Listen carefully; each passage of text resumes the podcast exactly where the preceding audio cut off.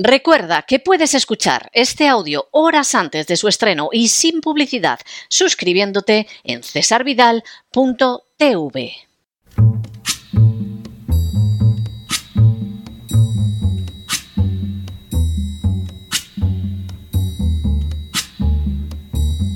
La voz con César Vidal, desde el exilio.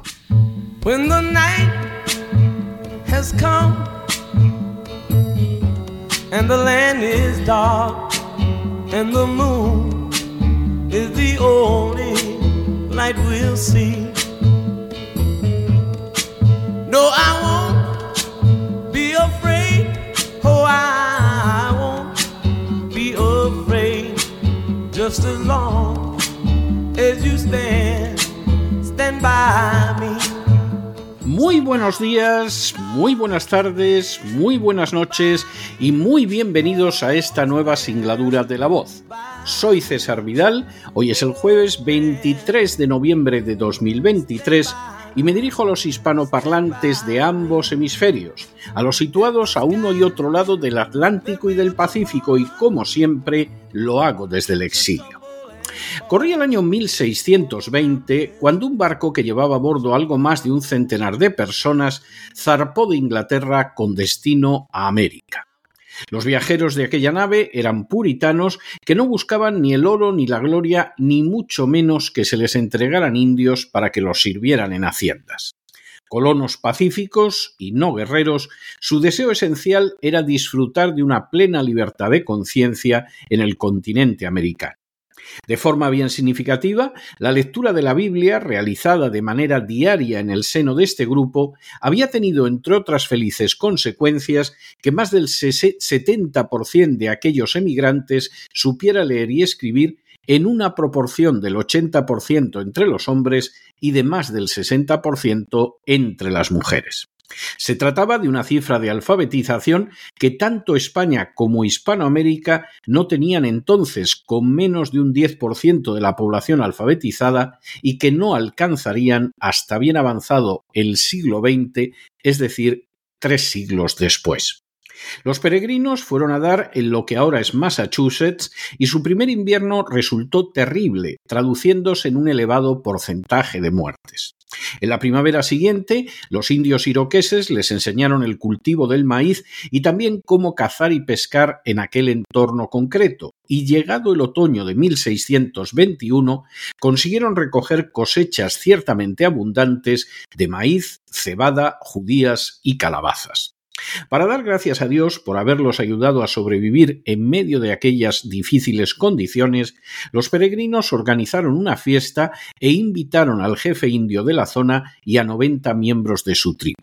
Los indígenas contribuyeron al banquete sumando a los pavos de los peregrinos ciervo y algún otro tipo de caza, y lo que resulta bien llamativo, las populares palomitas de maíz. Ahí podía haber quedado todo de no ser por la específica visión espiritual de los puritanos. Al año siguiente, por las mismas fechas, volvieron a celebrar un día de acción de gracias en el que expresaban a Dios su gratitud por la manera en que los había bendecido durante los meses anteriores. Como tantas cuestiones nacidas del pensamiento y de la acción de los puritanos, el Día de Acción de Gracias se insertó en el nacimiento de la nueva nación surgida a partir de 1776 de la Guerra de Independencia de los colonos americanos contra Inglaterra. De forma bien significativa, el primer Congreso norteamericano, formado por una aplastante mayoría de protestantes y por solo dos miembros católicos, de los cuales al menos uno era masón, recomendó que toda la nación celebrara un día anual de acción de gracias. El primer presidente de Estados Unidos, George Washington, un hombre extraordinariamente empapado en la cosmovisión puritana, sugirió como fecha la del 26 de noviembre. El Día de Acción de Gracias recibiría nuevos aportes paralelos a los grandes desafíos con los que tuvo que enfrentarse la nación. Abraham Lincoln, en medio de una guerra que se prolongó durante cuatro años, pidió a todos los americanos que se reunieran para dar gracias a Dios el último jueves del mes de noviembre. La fecha solo fue alterada en 1939, cuando Estados Unidos se hallaba sumido en la Gran Depresión. El entonces presidente Roosevelt adelantó una semana la celebración para alargar la temporada de grandes compras antes de Navidad y estimular así el comercio nacional. Se trataba de una medida comprensible, pero que solo duró hasta el bombardeo japonés de Pearl Harbor el 7 de diciembre de 1941. Iniciada la Segunda Guerra Mundial, el Día de Acción de Gracias regresó a la fecha señalada por Lincoln. A día de hoy, en Estados Unidos, protestantes y judíos, católicos y mormones, anglos e hispanos, negros y nativos, lo celebran en la convicción de que la vida de una nación depende no poco de la gratitud que muestren sus habitantes, de acuerdo con sus creencias personales, al sumo hacedor. Hoy se celebra en Estados Unidos el Día de Acción de Gracias. Sin ánimo de ser exhaustivos, los hechos son los siguientes. Primero, la celebración del Día de Acción de Gracias tiene un enorme significado porque la llegada de los puritanos a las costas de lo que ahora son los Estados Unidos constituyó uno de los acontecimientos más relevantes, trascendentales y positivos de la historia universal. Segundo, en primer lugar, los puritanos no iban a la busca del oro, de la gloria, de la explotación de los indígenas o de la fuente de la eterna juventud, como según su propio testimonio afirmaron los valientes conquistadores españoles y portugueses.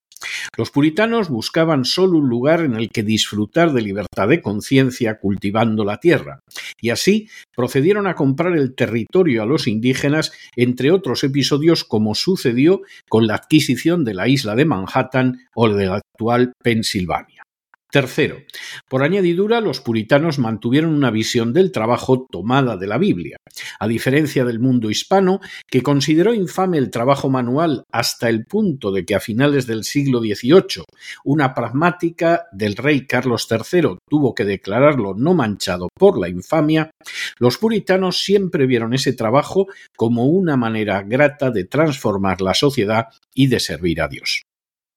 Cuarto, igualmente, como cualquier corriente surgida de la Reforma protestante, los puritanos enfatizaban la lectura de la Biblia como indispensable para la vida espiritual. El impacto que esta circunstancia tuvo en la alfabetización resultó espectacular. Mientras que en la Europa católica no se llegaba todavía a inicios del siglo XIX al 10% de índice de alfabetización, los puritanos contaban tres siglos antes con un 80% de alfabetización masculina y más de un 60% femenina. Pero en algunas denominaciones, como los cuáqueros, ya a mediados del siglo XVII, contaban con una alfabetización del 100% tanto entre hombres como entre mujeres. Quinto, precisamente por su insistencia en saber leer y escribir, a diferencia de lo que todavía sucede al sur del Río Grande, los puritanos iban a dar un énfasis especial a la educación, creando, a semejanza de lo que sucedía en la Europa protestante, escuelas públicas desde un principio. Sexto, el énfasis educativo de los puritanos, semejante al que en Europa se daba en las naciones protestantes, donde se crearon los primeros sistemas educativos públicos con antelación de más de tres siglos a lo que sucedería en la Europa católica, tuvo también su repercusión en la investigación y el desarrollo científicos. Antes de que pasaran seis años de su llegada, los puritanos fundaron la Universidad de Harvard, a la que siguieron otras como Yale o Princeton. A día de hoy, y a diferencia de las universidades fundadas en el sur del continente americano, estas universidades fundadas por los puritanos siguen siendo las primeras del mundo. Séptimo. Los puritanos además se atenían estrictamente a las enseñanzas de la Biblia. Así no solo no practicaban el culto a las imágenes, prohibido expresamente en el decálogo entregado por Dios a Moisés, sino que por añadidura no podían considerar, como sucedía en el mundo católico, que la mentira o el hurto eran simples pecados veniales. Octavo. De manera similar, los puritanos, siguiendo los principios expresados en la Biblia, creían en una supremacía de la ley que estaba por encima de papas, monarcas y demás personajes de relevancia de la época, con lo que también marcarían una enorme distancia con lo que iba a suceder en el centro y el sur del continente americano. Noveno. Igualmente, los puritanos tenían una visión pesimista del ser humano, y lejos de pensar como Rousseau que el hombre es bueno por naturaleza, o que determinados poderes como el papal o el regio no necesitan verse limitados, creyeron en que la concentración del poder en unas manos sólo podía derivar hacia la tiranía. Y décimo, de esa visión bíblicamente pesimista de los puritanos surgió la teoría de la separación de poderes y algo más de un siglo después la Constitución de los Estados Unidos de América, la primera constitución democrática de la historia contemporánea.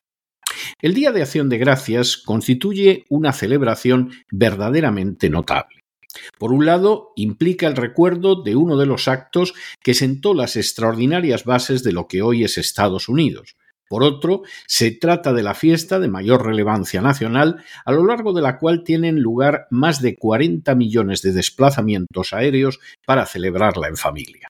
Sin embargo, por encima de todo, deja de manifiesto dos cosas.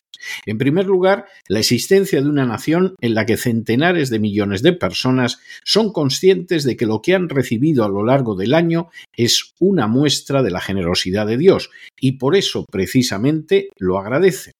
Y en segundo lugar, constituye un motivo para reflexionar sobre los resultados de poner los principios que se encuentran contenidos en la Biblia por delante de otro tipo de cosmovisiones con sus resultados correspondientes. Precisamente por esa raigambre puritana nacida de la Biblia y no de las tradiciones de los hombres autoerigidos en representantes de Dios en la tierra, Estados Unidos ha sido siempre una nación de acogida para todos. Aquí han encontrado refugio tras los puritanos y por solo mencionar unos ejemplos, los judíos y los católicos, los mediterráneos y los nórdicos, los hispanos y los asiáticos. A nadie se le pidió estatuto de limpieza de sangre como en la América hispana, ni se le prohibió adorar a Dios o no hacerlo de acuerdo con sus convicciones. Tampoco se cometió la horrible monstruosidad de basar la identidad nacional en una confesión religiosa, levantando así un futuro de intolerancia y de miseria. Quien ahora se dirige a ustedes, nacido y criado en una nación europea que nunca se caracterizó precisamente por tener una historia de respeto y tolerancia, y que ahora es ciudadano americano, puede dar testimonio personal de esa realidad extraordinariamente acogedora. Ciertamente, la historia nacional de los Estados Unidos tiene sus sombras, pero sus luces son muy superiores y, por añadidura, explican su desarrollo tan diferente al de la mayoría de las naciones. Aquí el hombre, no súbdito, sino ciudadano, puede doblar sus rodillas ante Dios, pero a nadie se le hará agachar la cabeza ante los clérigos de una iglesia. Tampoco lo obligarán a mantener entidades religiosas, políticas o sindicales a las que no pertenece y al menos hasta el día de hoy no se le prometerán utopías si se inclina ante las castas privilegiadas, sino que se le reconoce el derecho a buscar por sus propios medios la felicidad. A fin de cuentas, de conservar esos principios o de apartarse de ellos sigue dependiendo de manera directa la misma supervivencia de los Estados Unidos. Esa base puritana, asentada precisamente cuando España era regida por un rey tarado y malgastaba por segundo siglo consecutivo sus caudales en defender la liberticida contrarreforma, explica muchas, muchísimas circunstancias, por más que a muchos les ataque los nervios al constituir un rotundo mentis a las razones que aducen para el fanatismo y para justificar un pasado sin justificación alguna. Es una de las razones por las que yo esta noche, alegremente y de todo corazón, celebraré el Día de Acción de Gracias. Lo haré porque me identifico totalmente con la Biblia que amaban los puritanos. Lo haré porque me identifico totalmente con la defensa de la libertad más que perseguida en aquellas naciones que escogieron otro camino.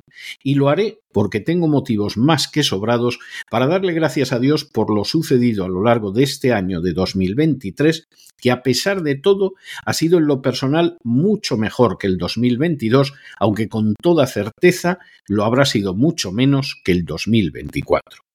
Les invito, pues, a que se unan a mi acción de gracias, porque en aquella localidad de Massachusetts se abrió camino una cosmovisión tomada de la Biblia y lógicamente venturosa, a diferencia de la implantada al sur del Río Grande, que aún sigue dando los frutos más amargos. Lo hago también porque ese ejemplo histórico se recuerda anualmente, porque conociendo la historia está en nuestras manos el seguir el camino señalado por la Biblia con las bendiciones que lo acompañan o el marcado por otras cosmovisiones que siempre han resultado terribles para nuestras historias nacionales. Y lo haré porque a través de este año, con sus risas y sus penas, con sus alegrías y sus pesares, con sus amenazas y sus peligros, Dios, a pesar de todo, nos ha protegido y nos ha guardado. Que nos encontremos ya en la décima temporada del programa La Voz es buena prueba de ello, como también el que ahora mismo pueda dirigirme a ustedes en libertad y seguridad frente a un panorama mundial que no se puede negar que es ciertamente inquietante.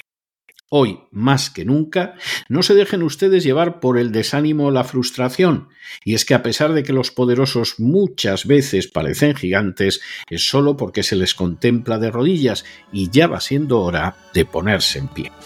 Mientras tanto, en el tiempo que han necesitado ustedes para escuchar este editorial, la deuda pública española ha aumentado en más de 7 millones de euros. Muy buenos días, muy buenas tardes, muy buenas noches. Les ha hablado César Vidal desde el exilio. Que Dios los bendiga.